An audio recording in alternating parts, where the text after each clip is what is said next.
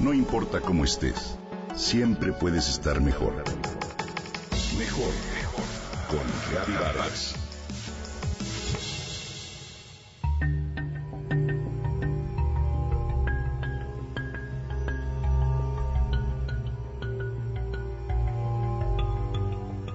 Cada vez resulta más preocupante el hecho de que los niños, hoy en día, se vean inmersos en sus teléfonos celulares o tabletas electrónicas, así como el uso temprano de redes sociales.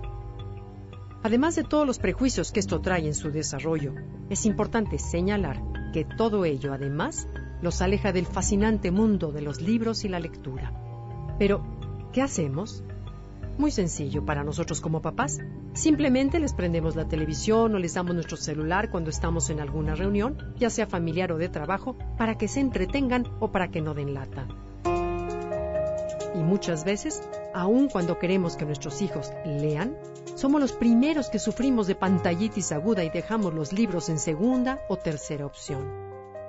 Y sin querer, nosotros mismos nos vemos inmersos en el hecho de alejar a nuestros hijos aún más de los libros.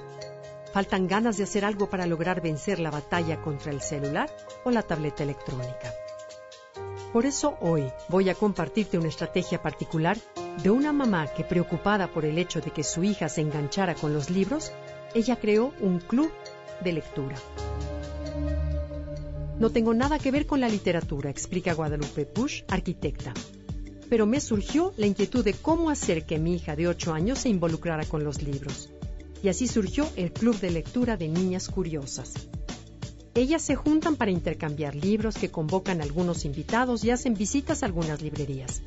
Hoy, el resultado es que cada una de esas 12 niñas lee dos libros por semana. ¿Qué hizo Guadalupe? Decidió plantearlo en el grupo con el que tiene más afinidad. Definió que el club se reuniría dos sábados al mes de 5 a 7 de la noche. Eligió diferentes temas para tratar en cada encuentro como cuentos, fábulas o poesía e incluyó algunas excursiones o invitados especiales. Hizo el contenido dinámico, incorporó algunos estímulos y decidió hacer frente a la guerra contra las pantallas. Tendemos al facilismo, a prenderles la tele o a que no molesten, dice Guadalupe, quien vive con Margarita en la provincia de Tucumán, en Argentina subestimamos a nuestros niños y también somos responsables de eso. Hay que ponerse las pilas y reaccionar. No todo es culpa del medio. Yo me canso de quejarme de todo. Esta vez decidí hacer algo. Guadalupe elaboró un temario para que cada sesión se tratara de algún tema diferente con el propósito de hacerlo más divertido e interesante. Incluyó incluso actividades de juego. El Club de Niñas Curiosas está fascinado con la iniciativa. Trabajamos sobre una lectura ese día, por ejemplo, un cuento de María Elena Walsh. Les cuento quién fue la autora, de forma divertida y breve, y si hay audio lo escuchamos. Después damos una pequeña ficha literaria con la editorial, el nombre y por último dibujamos o ellas actúan o cantan lo que escucharon. Si tú también quieres hacer un cambio, recuerda que es importante estimular e inculcar este hábito lector en los niños desde que son pequeños. Pon el ejemplo para que el leer sea la forma de pasar el día a día de todos en tu familia. Aprovecha estas vacaciones para interesarlos en la lectura. Procura impulsar su imaginación a través de las historias y establece una rutina donde leer sea parte de su día.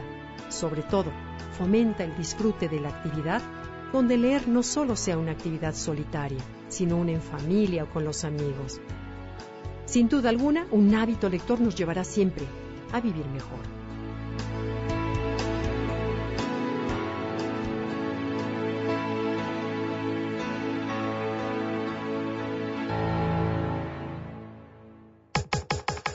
Comenta y comparte a través de Twitter.